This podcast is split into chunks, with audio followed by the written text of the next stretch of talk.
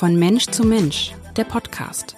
Sabine Tesche und Iris Mitlach sprechen mit Menschen, die Mut machen, die sich für mehr Inklusion, für Diversität, also eine buntere Gesellschaft einsetzen.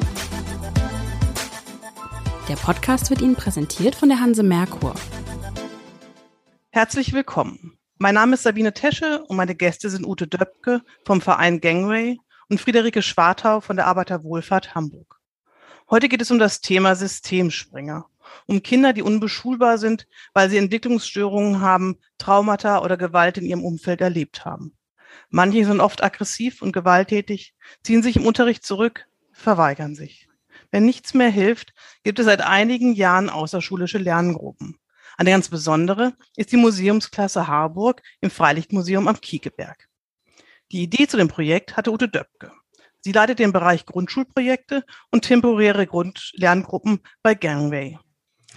Frau Schwartau wiederum ist direkt als Sonderpädagogin in der Museumsklasse eingesetzt und macht dafür die Ko Projektkoordination für die AWO Hamburg. Herzlich willkommen, Sie beiden. Frau Döpke, Sie sind ja die für die temporären Lerngruppen zuständig. Was sind das für besondere Gruppen? Also welche Kinder kommen da rein? Aus was für Verhältnissen kommen die? Also mm, und ab welchem Alter geht's los? Also es geht in der Museumsklasse um Grundschulkinder. Wir haben aber auch im Haus bei Gangway temporäre Lerngruppen mit durchaus älteren Kindern bis zu 13 Jahren. Und die Kinder kommen häufig aus bildungsfernen und sozial benachteiligten und finanziell benachteiligten Kontexten und haben eben diesen Komplex Unterstützungs, dieses Komplex unterstützungsbedürftige Sozialverhalten in der Schule gezeigt. Und deshalb kommen sie dann über einen längeren Weg dann zu uns in die temporären Lerngruppen. Also wenn in Schule nichts mehr geht und wenn es einen Hilfebedarf gibt, der übers Jugendamt auch schon angezeigt und eingesetzt ist, dann wird eine gemeinsame Einschätzung gemacht und dann kommen die Kinder in die Museumsklasse oder in die temporäre Lerngruppe. Frau Schwartau, können Sie mal beschreiben, was für Kinder Sie aktuell in der Museumsklasse betreuen? Also was ist an Ihnen auffällig? Warum können Sie nicht in der Regelschule betreut werden? Wir haben aktuell vier Kinder bei uns in der Museumsklasse. Durch Corona hat sich das alles ein bisschen verschoben. Wir haben maximal sechs Kinder ähm, meistens vier in der Gruppe und zwei, die wir in das Regelsystem wieder begleiten. Und aktuell haben wir eine Gruppe von Kindern der dritten, vierten und fünften Klasse mit ganz unterschiedlichen Biografien und Bedürfnissen. Und diese Kinder haben alle überein, dass sie ganz prägende negative Erfahrungen gemacht haben, die sich so manifestiert haben, dass sie ohne diesen erhöhten Unterstützungsbedarf dann nicht mehr rausfinden. Die haben alle ein sehr schwach ausgeprägtes positives Selbstwertgefühl, also sehr negativ geprägt.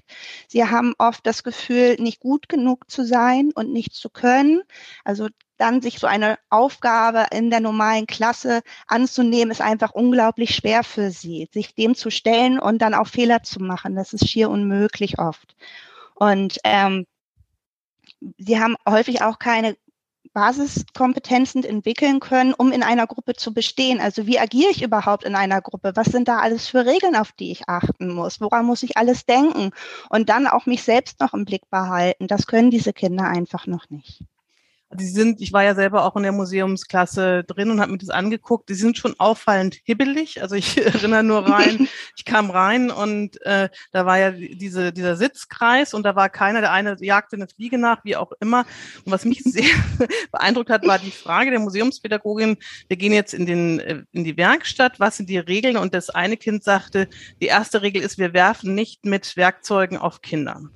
Damit muss man rechnen damit muss man auf jeden Fall rechnen. Also das Unrechtsbewusstsein und die Frustrationstoleranz sind noch nicht so gut ausgeprägt, wenn unsere die Kinder zu uns kommen. Nicht alle, aber häufig ist es ein Problem. Deswegen ist es ja häufig auch in Schule so auffällig, weil eben diese Kinder oft fremdgefährdend sind und dann ganz schnell eine ganze Gruppe sprengen können mit diesem Verhalten. Und dann geht es halt nicht nur darum, dass jemand irgendwie den Unterricht durch Lautsein gestört, sondern einfach auch das Gefahrenverzug ist. Und das ist ja ein unglaublich großer Schrei der Kinder erstmal. Und die die sehen diese Gewalt als Notwendigkeit, weil sie kein anderes Handlungsrepertoire haben. Also sie wissen einfach in dem Moment nicht anders zu agieren. Und wir versuchen, dieses Handlungsrepertoire zu erweitern. Eben, ich muss, wenn ich frustriert bin, dass ich es nicht geschafft habe, nicht mit meiner, mit meinem Schleifgerät schmeißen oder mit meiner Pfeile oder den Hammer, sondern ich kann auch was anderes machen. Und auch wenn ich mich vielleicht nicht konzentrieren kann, dann nutze ich das nicht, um bei anderen etwas kaputt zu machen. Ich versuche es den anderen zu gönnen, dass die es vielleicht schon geschafft haben und ich noch nicht. Ja, doch, das, das ist durchaus möglich. Es ist ja nun etwas ungewöhnlich und es ist, glaube ich, relativ einmalig auch, dass es jetzt nun diese Klasse im Museum gibt. Die wurde ja vorher auch, gibt es ja, oder es gibt diese temporären Lerngruppen ja an Förderschulen auch, Frau Döpke. Und ähm, warum muss es jetzt nun ausgerechnet, ausgerechnet das Museum am Kiekeberg sein? Es ist ja ein bisschen umständlich, da hinzukommen. Deswegen hat unser Verein mit anderen zusammen jetzt ein Auto äh, finanziert. Was ist dort anders als in der Grundschule? Warum haben Sie diesen Weg gewählt? Ich muss ein bisschen ausholen, um das zu erklären, warum sind wir und wie sind wir aufs Museum Kiekeberg gekommen. Wir hatten das ja jetzt schon seit zehn Jahren, wir die temporäre Lerngruppe in Harburg und haben gemerkt über die Jahre, dass eine große Anzahl der Kinder letztendlich nicht reintegriert werden konnten, sondern teilweise sogar fremd untergebracht wurden. Und wir gemerkt haben, es ist Zeit für neue Ideen. Wir brauchen neue Konzepte. Das, was wir bislang gemacht haben, reicht einfach nicht aus. Und dann bin ich ja in Urlaub gefahren nach England. Das hatte ich Ihnen ja auch schon erzählt. Meine Freundin Wendy James hat in England ein Projekt gegründet, wo ganze Grundschulklassen im Museum zur Schule gehen um den Schatz des Museums und den Schatz der Kinder, wie sie das immer formuliert, zusammenzubringen und da eine neue Pädagogik auch zu schaffen, weil im Museum kann man im Prinzip alles lernen, was in Schule nötig ist. Und ich habe dann mit ihr oben auf dem Berg gestanden in Wales und habe für mich entschieden, ich werde dieses Projekt mitnehmen nach Deutschland, nach Hamburg und die temporäre Lerngruppe in Harburg so dahingehend adaptieren, dass unsere Zielgruppe, mit der wir arbeiten, wenn es klappt, im Museum Kiekeberg zur Schule geht und habe dann dort angerufen, als Corona gerade losgegangen war und ja, die KollegInnen da vor Ort hatten natürlich auch wenig zu tun und die MuseumspädagogInnen waren nicht ausgelastet. Und die waren im Grunde ganz dankbar für eine neue Idee, hatten auch schon ähnliche nachhaltige Ideen entwickelt, aber wussten eben auch nicht wie und mit wem. Und dann kam ich da an und bin offene Türen eingerannt im Prinzip. Und dadurch, dass die Kinder dort zur Schule gehen, an drei Tagen die Woche im Moment, zwei sind sie an der Schule, ähm, haben sie die Lust am Lernen wiederentdeckt. Das war so mein Grundgedanke. Also eine positive Schüleridentität entwickeln, indem ich Selbstwirksamkeit erfahre und ja, auch im Prinzip perspektivisch ähm, wieder eine gesellschaftliche Teilhabe auch. Also die Kinder gehen mit ihren Eltern nicht ins Museum aus diesen Familien. Da gibt es gar kein Geld. Und diese Kinder gehen jetzt jeden Tag dahin. Am Anfang waren es ja fünf Tage, jetzt sind es noch drei. Und wir haben halt dieses Pilotprojekt dann gestartet im Oktober 2020 mit einigen Kindern, erst ganz klein und dann haben wir es langsam aufgebaut. Seit 1.8. ist es jetzt die temporäre Lerngruppe Museumsklasse. Wie sieht denn so der Unterrichtsalltag aus für die Kinder, Frau Schwartau? Sie lernen so zwischen Schwein, Wasserspielplatz und Werkbank, habe ich gesehen, aber lernen die da genug, um auch wieder dann, das ist ja letztendlich das Ziel, wieder in die Regelschule zurückzukommen? Das größte Ziel ist tatsächlich die Teilhabe in der Gruppe. Das Wichtigste für diese Kinder ist eine Eingebundenheit, eine Sicherheit, eine Zugehörigkeit zu haben in der Gesellschaft, in ihrer sozialen Gruppe. Und für alles andere gibt es dann Förderpläne und bestimmte Fördermaßnahmen, die auch ab anschließend an unsere Maßnahme noch fortgeführt werden können, um etwaige Lücken auch weiterhin zu schließen. Aber ähm, uns geht es erstmal darum, dass die Kinder überhaupt sich trauen, ins Lernen zu kommen. Und da ist das Museum einfach eine unglaublich gute Möglichkeit, weil es ein Schule ist einfach so negativ besetzt mit negativen Erfahrungen, die ihm gemacht wurden und, und die Örtlichkeit ist einfach sehr präsent. Das Museum ist so unverfänglich. Sie haben, sie haben dort keine Vorerfahrung. Sie können alles neu machen. Sie können alles selber mitbestimmen, wie sie es besetzen. Und wir haben ähm, an unseren drei Tagen, die wir am Museum sind, immer einen ersten Teil mit Museumspädagoginnen. Anderthalb Stunden, die hatten, da hatten sie uns ja auch begleitet in der Werkstatt den einen Tag. Dann haben wir eine Pause und im Anschluss haben wir noch eine Unterrichtseinheit die sich häufig auch an Themen anknüpft, die wir im Museum haben, die dann aber etwas schulischer, also traditionell schulischer, wie äh, ich schreibe auf, ich gestalte ein Plakat oder ich suche etwas raus und beschreibe es mit einem Bild oder ähnlichem zu tun hat. Und das aber je nach Entwicklungsstand des Kindes auch angepasst werden kann. Wobei und das ist eben ganz schön. Ja? Ja, wobei man ja sagen muss, dass diese, diese Museumspädagogen haben ja auch so ganz eigene Bereiche. Also was ich dann festgestellt genau. habe, genau, da gibt es äh, Werkstatt und Technik, die eine, dann gab es irgendwie, glaube ich, Landwirtschaft und Gartenarbeit und auch Ernährung. Ähm, und das ist ja, die knüpfen auch so ein bisschen aneinander ab. Als wir dort waren, musste eine Gemüsekiste gebaut werden, um dann nachher das Gemüse zu ernten. Also es ist ja doch irgendwie so ein bisschen hinter die Tür in der, oder hinten rum, dass die Kinder ähm, was über was ja Teil des Lehrplans ist. Ne? Ernährung gehört, glaube ich, dazu. Ja. Es gehört auch dazu, etwas über Naturheilkunde oder, oder Naturkunde, Naturheilkunde eher nicht, aber Naturkunde zu lernen. Das ist ja doch irgendwie in der Zusammenarbeit mit den Museumspädagogen auch möglich, oder? Das ist ganz, ganz toll möglich und das haben wir uns auch aufgebaut. Frau Döpke hat ja eben berichtet, dass wir ganz klein angefangen haben und das haben wir bewusst gemacht, um eben zu gucken, ah, wo, was funktioniert wo schon gut, wo müssen wir nachjustieren. Es gibt ganz regelmäßige Austauschtreffen mit dem Museum. Also wir wurden da wirklich mit ganz warmen Händen empfangen. Die sind alle sehr bereit und willig, sich weiterzuentwickeln und sich unserer Gruppe anzupassen und den Kindern eine gute Möglichkeit zu bieten, dort zu lernen. Und es gibt diese unterschiedlichen Schwerpunkte, die dann am Endeffekt aber miteinander verknüpft werden. Und in der Werkstatt ist es zum Beispiel so schön, die Kinder müssen dort anzeichnen. Das heißt, sie müssen mit Zahlen umgehen. Sie müssen sich selbst Sachen errechnen und passgenau arbeiten. Das sind ja schon ganz viele Kompetenzen, die sie dann auch im klassischen schulischen Lernen brauchen. Sie müssen Geduld haben. Sie müssen sich aufeinander abstimmen und Sachen tauschen. Und dort erfahren sie eben, ich schaffe etwas, was ich vorher nicht konnte. Die wenigsten Kinder haben Erfahrung in der Werkstatt, was selber zu bauen. Sie trauen sich daran und gehen richtig gestärkt aus. Also dort empfinden sie dann auch Stolz auf sich, wenn sie ihre Gemüsehorte, die wir gemacht haben, wenn sie die dann in der Hand haben und sehen, das war ich, das habe ich geschaffen und das kann ich sogar mitnehmen und meiner Mama zeigen und meine Mama sieht, was ich geschafft habe. Das sind so tolle Erfahrungen für die Kinder, dass zu sehen, was sie denn überhaupt können und dann auch eine positive Rückmeldung zu bekommen. Das sind so Lernerfahrungen, die für sie besser greifbar sind. Und diese, diese positiven Erfahrungen, die strahlen in die anderen Bereiche rein, die strahlen in die Familien rein und bringen Ruhe, die strahlen in den Unterricht, wenn wir die anderen zwei Tage bei uns an der Schule sind, mit rein so, sie entwickeln wirklich ein gutes Selbstvertrauen und es ist halt eher so dieses Lernen hintenrum. Es ist nicht das klassische Mathe, es ist nicht das klassische Deutsch und trotzdem machen sie es die ganze Zeit.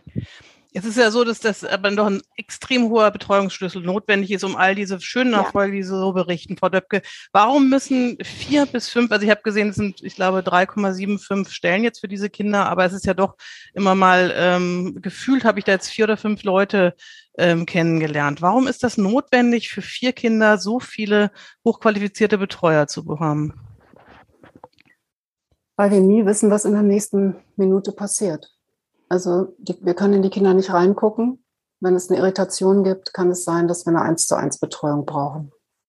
Es gab sogar eine 2 zu 1 Betreuung, habe ich mit einem Kind, oder? Genau, das war nochmal eine besondere Situation. Aber in der Regel ist eine 1 zu 1 Betreuung ausreichend. Ich weiß nicht, Friederike, du könntest das aus dem Live auch nochmal sonst ergänzen. Ich äh, wollte auch nochmal sagen, dass ich es unfassbar großartig finde, wie dieses Team diese Idee mitgegangen ist. Also ich kann mir ja schöne Sachen ausdenken in meinem Elfenbeinturm in Leitung. Das Team musste genau wie die Kinder diesen Ort ja auch entdecken und als sicheren Ort für die Kinder sozusagen bereitstellen und weiterentwickeln. Und das ist wirklich, es lebt davon, dass diese Menschen Lust auf diese Arbeit haben und diese Kinder aushalten. Und wir brauchen einen hohen Betreuungsschlüssel, weil die Kinder unberechenbar sind. Deswegen brauchen wir auch einen Caddy, den sie mitfinanziert haben, weil im HVV durch die Gegend fahren ist einfach auch eine Situation, die man morgen, man weiß nicht, was als nächstes passiert was passiert denn da, Frau Schwartau? Vielleicht können Sie das beschreiben. Also Sie haben einen ganz schönen Satz gesagt. Das hat mich wirklich tief berührt. Sie haben gesagt, dass jedes Kind, egal was vorher passiert ist, jeden Tag eine neue Chance bekommt. Aber es hört sich ja so ein bisschen durch, dass man, das ist sicher, vielleicht gibt es auch Momente, wo mal Sie verzweifeln oder sagen, ey, das, das, was habe ich noch nie erlebt. Können Sie das einfach mal beschreiben? Sie müssen ja kein spezielles Kind beschreiben. Ich weiß, diese Kinder müssen massiv geschützt werden, aber doch so, vielleicht, ähm, was Sie so in der letzten Zeit mal erlebt haben. Was bedeutet Ausrasten? Vielleicht kann man sich das nicht vorstellen, wenn man keine Kinder in diese Richtung kennt. Na, also die Probleme, die Sie gerade beschreiben, ist meistens, wenn es dann ums Thema Aggression und Fremdgefährdung oder Selbstgefährdung geht. Und die Kinder kommen dann in eine unglaubliche innere Not und entwickeln so ein, ein Reflex von entweder ich muss jetzt flüchten oder ich muss jetzt kämpfen. Und oft ist es der Kampf. Und es ist dann, man kann es mit einem Berserker vielleicht manchmal beschreiben. Also es ist dann das rote Tuch, das klassische, manchmal auch ein bisschen, wie man es wirklich von einem Kleinkind kennt. Das ist vielleicht, was viele Leute nehmen können. Es wird um sich geschlagen, es wird um sich geworfen, es wird wirklich versucht, in dem Moment zu verletzen, weil man selbst verletzt wurde, das irgendwie wieder aufzugleichen, irgendwie wieder Herr der Situation zu werden. Meistens geht es dabei um, um Sicherheit und um das Gefühl, eine Kontrolle zurückzubekommen, die man vorher nicht mehr hatte in der Situation.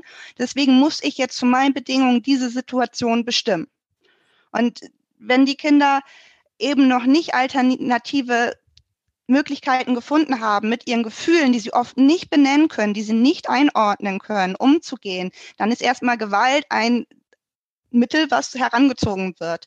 Und wir versuchen dann, diese Kinder wirklich gut zu begleiten. Das heißt, wir bieten denen trotzdem stabile Beziehungen an und wir vermitteln denen trotzdem, ich respektiere dich und ich achte dich, auch wenn du das gerade machst. Ich bleibe bei dir in der ganzen Situation. Deswegen haben wir so einen hohen Schlüssel. Wir bleiben bei den Kindern, wir bleiben in der Situation, wir gehen nicht weg. Wir vermitteln denen die ganze Zeit, das, was du vielleicht gerade machst, ist nicht gut, aber du bist gut und wir kommen da auch wieder gemeinsam raus. Wir schaffen das und du bist mir nicht egal. So, wir kriegen das gut wieder hin. Also was mich sehr berührt hat, war so, so ein kleiner Junge, der war auch relativ neu dabei, der sagte, ich habe hier zum ersten Mal Freunde gefunden. Ich habe noch nie Freunde ja. in meinem Leben gehabt.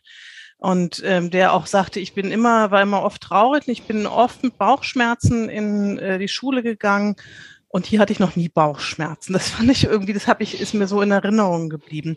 Und dieser Junge, der hat wunderbar mitgemacht ähm, beim Werken, der war ganz eifrig dabei, war ein sehr aufgeschlossenes, äh, nettes Kind. Und dann habe ich den im Deutschunterricht erlebt. Da waren dann also vier Kinder. Eins ist gleich von vornherein raus und äh, weil das kleine Gruppe offensichtlich nicht aushält, ist dann also draußen, hat sich die Schweine angeguckt. Ähm, zwei haben eigentlich relativ eifrig mitgemacht. Ich glaube, es war ist auch ein Mädchen dabei, die wird, glaube ich, auch wieder zurückgeführt. Das sah also alles gut aus. Und der eine Junge, der vorher auch sagt, ich habe also äh, früher nie irgendwas gekonnt, der hat also eifrig da bei den Tieren mitgemacht. Das war ja ein Thema, was an sich, also ich habe ja selber zwei Jungs und so, wenn ich denen früher gesagt hat in der, ähm, oder in der Schule wahrscheinlich gesagt wurde, such mal zwei, ein wildes Tier auf, mal das und beschreib das, dann habe ich gesagt, boah, so eine leichte, wunderbare Aufgabe. So, und dieser Junge, den ich gerade beschrieben habe mit den Bauchschmerzen, der äh, drehte sich gleich von Anfang an um erst und dann sah, setzte er sich ganz still in die Ecke zu den Putzmitteln und guckte gen Tür und wollte überhaupt nicht beachtet werden. Was passiert, also was muss mit Kindern passiert sein, wenn sie so auf, äh, auf eigentlich ein, ein Thema reagieren, ja, was ganz angepasst ist auf sie? Wir können dann nur versuchen, das Kind zu verstehen und zu ergründen und den dahinter subjektiven Sinn zu ergründen und ihm Möglichkeiten anzubieten, ihm, dass er sich so sicher fühlt, dass er diese Situation eingehen kann. Weil die Aufgabe, die, die war schön, die war toll, aber trotzdem musste er lesen und er musste etwas schreiben. Und das sind beides Sachen, an denen man ganz schnell scheitern kann. Und das ruft einen ein ganz negatives Gefühl hervor. Und ähm, wir möchten den Kindern halt zeigen, dass auch Scheitern nichts Schlimmes ist oder es, es gibt in dem Sinne gar kein Scheitern. Es ist okay, Fehler zu machen und nicht perfekt zu sein. Niemand von uns konnte in der Grundschule perfekt schreiben. Und das ist aber der Anspruch, den die Kinder oft an sich selber haben. Also sie lassen bei sich selbst überhaupt keine Fehlerfreundlichkeit zu.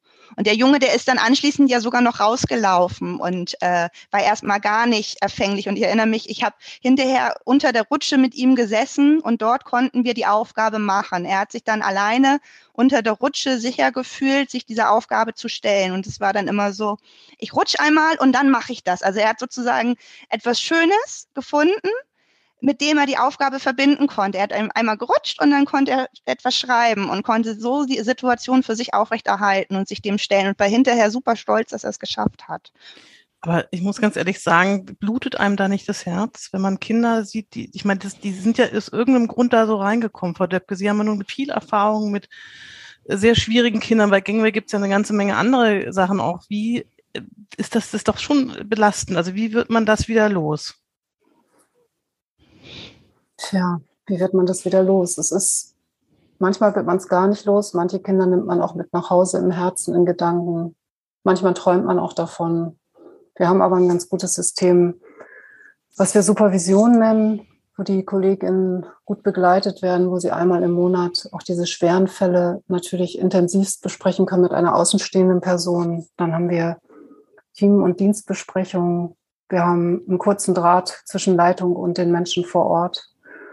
Und wenn es brennt, fahren wir auch selber raus und unterstützen. Und das Herz blutet. Das sind einfach Kinder, die wirklich ganz viel brauchen und deswegen denken wir uns solche Projekte und auch immer wieder neue Einzellösungen aus. Und diese Szene unter der Rutsche, die rührt mich auch total an. Also es ist auch wirklich die, die Großartigkeit der Mitarbeitenden vor Ort, dass sie immer, fast immer, manchmal klappt es nicht, aber fast immer auch noch eine Einzellösung dann finden, damit das Kind mit einem Erfolgserlebnis nach Hause gehen kann. Und das ist ja wirklich sehr anrührend.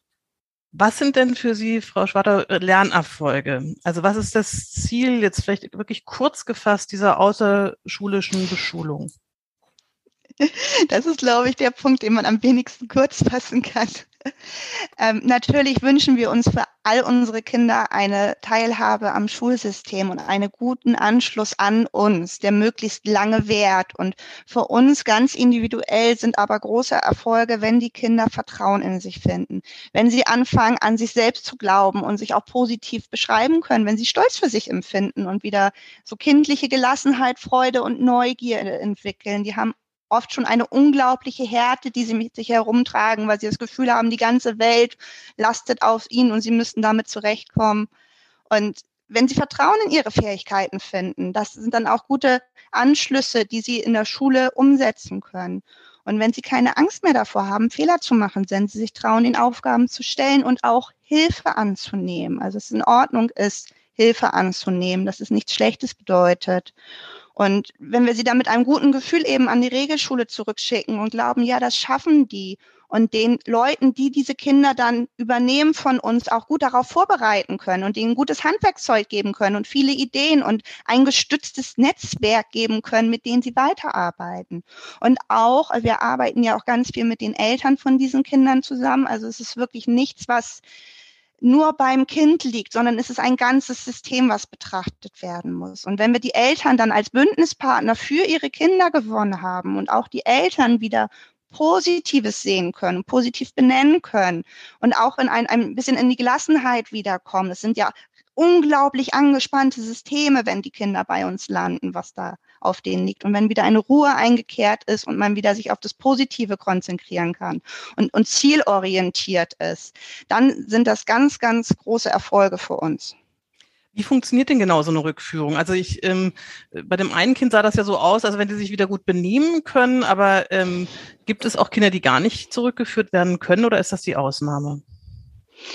Es gibt beides. Es kommt wir haben ja kleine Kinder, es sind Grundschulkinder. Und wir hatten häufig Kinder, bei denen war überhaupt kein Helfernetzwerk vorher vorhanden. Und dann ist es öfter mal dazu gekommen, dass festgestellt wurde, der Bedarf ist so groß, der kann nicht gedeckt werden. Es ist eine, eine Maßnahme, die dann eine Fremdunterbringung mit sich bringt, eher angedacht, um Ruhe in das System zu bringen, weil das so stark belastet ist. Jetzt, wo wir uns ein bisschen auf die älteren Klassen konzentriert haben, sieht es ein wenig anders aus und da ist der Fokus im überwiegenden Teil wirklich Rückführung an die Regelschule und die sieht ganz, ganz unterschiedlich aus. Manchmal fangen wir von Anfang an an und begleiten zum Beispiel jetzt ein Kind immer am Nachmittag schon wieder in die Schule, weil es sich dort von vornherein noch wohlgefühlt hat, weil es Freunde dort hat und es ein super Anschlusspunkt ist. Ähm, andere Kinder brauchen eine ganz neue Schule, weil da so viel verbrannte Erde ist, dass die nicht zurück können, weil es zu belastend wäre. Für, für die Lehrer, für das ganze System, für die Kinder, für die Eltern, die ja auch diese negativen Erfahrungen gemacht haben. Und dann müssen wir erstmal eine neue Schule suchen und dann da positiv anknüpfen. Und dann haben wir ähm, einen Prozess, der echt immer an das Kind angepasst ist. Also wir haben vorher Gespräche mit den Lehrern. Wir gehen am besten einmal in die Klasse rein und gucken, wie sind die ausgestattet? Wo könnte das Kind am besten sitzen? Was sind so, so kleine Knackpunkte im Tagesablauf, wo man von vornherein sanfte Übergänge gestalten könnte, um die ersten Schwierigkeiten zu vermeiden. Und dann begleiten wir die ersten Wochen ganz, ganz intensiv diese Kinder in ihrer neuen Klasse und machen dann auch Beratungsangebote für die Lehrkräfte, also für das ganze Lehrkräfteteam dann um ganz viele Ängste äh, zu nehmen, um drüber zu sprechen, was Frau Döpke eben ähm, erzählt hat. Wir haben hier ein ganz großes Netz und diese Sorgen und Probleme, die sind ja nicht einfach weg, wenn die Kinder von uns gehen. Und ebenso versuchen wir dann an der Schule auch diesen Austausch anzuregen, damit die neuen Lehrkräfte dieses Netz für sich haben. Und langsam, wenn wir das Gefühl haben, es geht gut, lassen wir es ausschleichen. Ich würde gerne ein bisschen weggehen von dieser Museumsklasse, würde gerne noch einmal ähm, zu Gangway kommen. Die AWO bietet ja ein sehr breites Spektrum an, an sozialer Unterstützung, also von Altenhilfe, also Kita bis Altenhilfe und so weiter. Aber Gangway hat sich ja nun, ähm, ich glaube schon vor 30 Jahren, sehr stark auf diese ganz schwierigen Kinder und Jugendlichen ähm, spezialisiert. Was bieten Sie denn noch außerhalb dieser Museumsklasse an, Frau Döpke?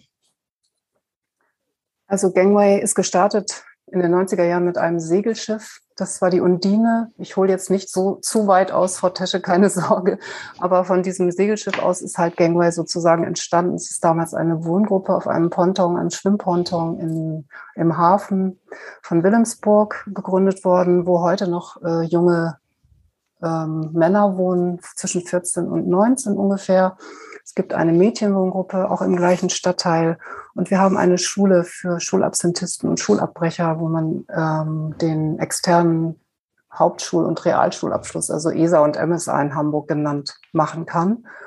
Und all diese Kinder und Jugendlichen ähm, verbindet halt, dass es Entwicklungsbeeinträchtigungen, herausforderndes Verhaltens, psychische Belastung und Erkrankungen gibt, dass sie eben in ihren Systemen, aus denen sie kommen, nicht mehr zurechtkommen des Weiteren haben wir noch ähm, sozialräumliche Projekte, Berufsorientierung in Hamburg Nord hauptsächlich und in Wilhelmsburg. Und wir machen auch ambulante Hilfen. Das macht die ABO aber, glaube ich, auch. Jetzt haben wir gerade genau bei, die haben angefangen mit diesem Schiff. Da waren acht Jugendliche. Wurde aus diesen Jugendlichen Seemännern? Nein, es wurden ich glaube, einer ist Seemann geworden, das müsste ich auch nochmal zurückverfolgen, aber die haben halt ähm, eine unterschiedliche Zeit an Bord verbracht und dort gelernt, genau wie unsere Kinder in der temporären Lerngruppe, Sozialverhalten. Wie halte ich es aus, wenn ich Konflikte in der Gruppe habe, ohne gleich zuzuschlagen? Das ist mal ganz platt und unfachlich zu sagen. Und das ist auf einem Schiff nochmal äh, eine große Herausforderung, weil ich nicht weg kann, weil ich eben unterwegs bin. Also wir sind auch keine Häfen angefahren, wir haben geankert. Und es ist wirklich, ähm, ja, eine, eine, ein großer, fast therapeutischer Prozess auch gewesen. Aber das ist nochmal eine andere Geschichte mit dem Schiff. Das stimmt. Ich wollte auch gar nicht aufs Schiff, ich wollte eigentlich eher darauf hinaus, auch so als letzte äh, Frage, ähm, was verfolgen so ein bisschen die Wege, was aus diesen doch echt unbeschulbaren oder auch sehr schwierigen Jugendlichen wird? Also wir leisten uns ja, wie wir jetzt gerade gehört haben, eine relativ intensive Betreuung. Das finde ich auch genau richtig, weil es gibt mhm. keine Alternative dazu. Kinder haben eine Schulpflicht und wenn wir, also jedes Geld der Welt, das ist jetzt zu viel vielleicht, aber einfach so viel leisten können, dass diese Kinder eine Chance haben auf einen normalen Werdegang. Verfolgen Sie das so ein bisschen? Das ist datenschutzrechtlich sehr schwierig, aber manchmal passieren so kleine Situationen, in denen dann plötzlich ähm, Menschen, die wir früher betreut haben, vor der Tür stehen und klingeln und sagen, ich bin übrigens der von damals und das ist aus mir geworden. Oder ich habe jetzt Friederike gerade von einem Jungen gehört, den wir reintegriert haben ähm, in, in Wilhelmsburg und wo es richtig gut läuft. Das wollte ich dir auch noch erzählen. Also das, ähm, da hattest du dein Herz ja auch sehr dran hängen an dem Jungen. Und ähm, also es ist, es ist schwer mit dem Nachverfolgen. Das finde ich auch persönlich sehr schade.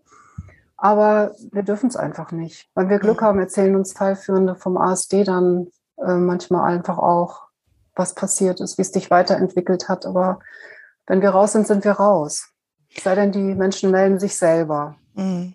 Aber ich glaube, was ich kennengelernt habe, und ich war auch, muss immer sagen, ich bin tief dankbar, dass es Menschen wie Sie beiden gibt, die sich um diese Kinder so intensiv kümmern und Herz für die haben und nicht aufgeben, jeden Tag eine neue Chance geben.